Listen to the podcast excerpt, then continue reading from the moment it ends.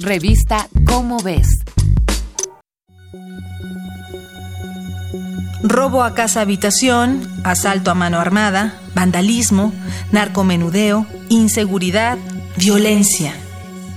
Cuando escuchamos de estos fenómenos cotidianos, podemos identificarlos con puntos muy específicos de nuestro país. Pero, ¿qué es lo que detona este tipo de situaciones en determinadas zonas? Si bien la inseguridad es un mal latente para todos, ¿por qué existen puntos en nuestra ciudad cuyos niveles de violencia rebasan la media?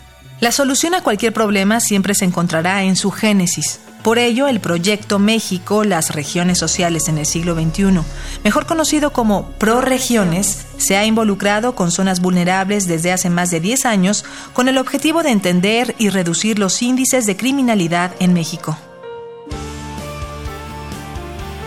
Determinar las causas de la violencia no es tarea sencilla, pues ni siquiera se puede partir de su cuantificación. Las estadísticas de homicidios, secuestros o robos violentos solo arrojan un par de síntomas, pero no un panorama completo de la enfermedad.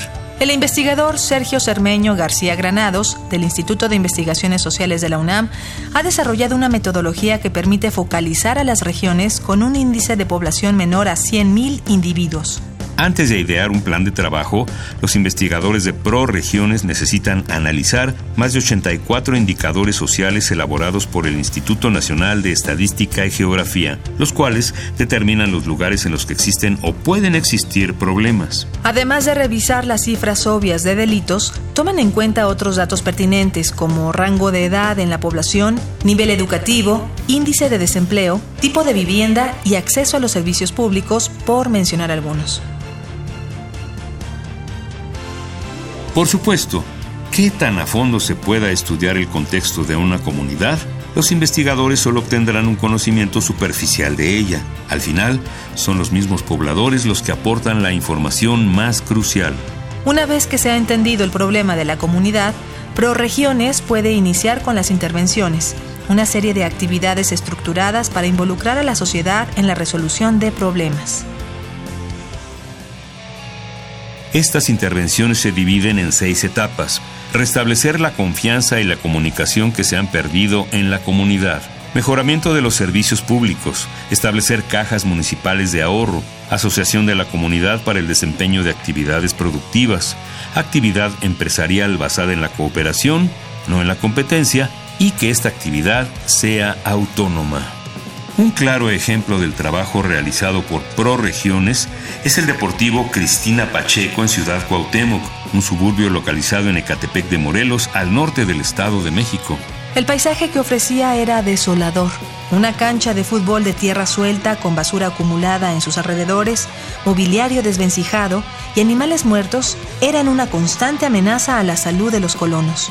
Las constantes disputas entre dos pandillas del lugar y los adictos a las drogas ahuyentaban a cualquiera que intentara utilizar la cancha para su verdadero propósito. Tras la intervención de ProRegiones, el espacio de 2.350 metros cuadrados ahora se encuentra cercado y bien iluminado por las noches, lo que le permite a las familias permanecer en los juegos infantiles y aparatos de ejercicio aún después de anochecer. Lo que es más importante, los habitantes de la sección 1 de esa colonia han cobrado conciencia de que ese es un espacio que debe ser cuidado por todos y mediante vigilancia conjunta, labores de aseo y actividades recreativas han logrado disminuir los niveles de violencia de su zona. Esta es una coproducción de Radio UNAM y la Dirección General de Divulgación de la Ciencia de la UNAM basada en el artículo Escapar de la Violencia escrito por Guillermo Cárdenas Guzmán. Si deseas saber más sobre los métodos en México y el mundo para erradicar la violencia, consulta la revista Cómo ves, la publicación mensual de divulgación científica de la UNAM.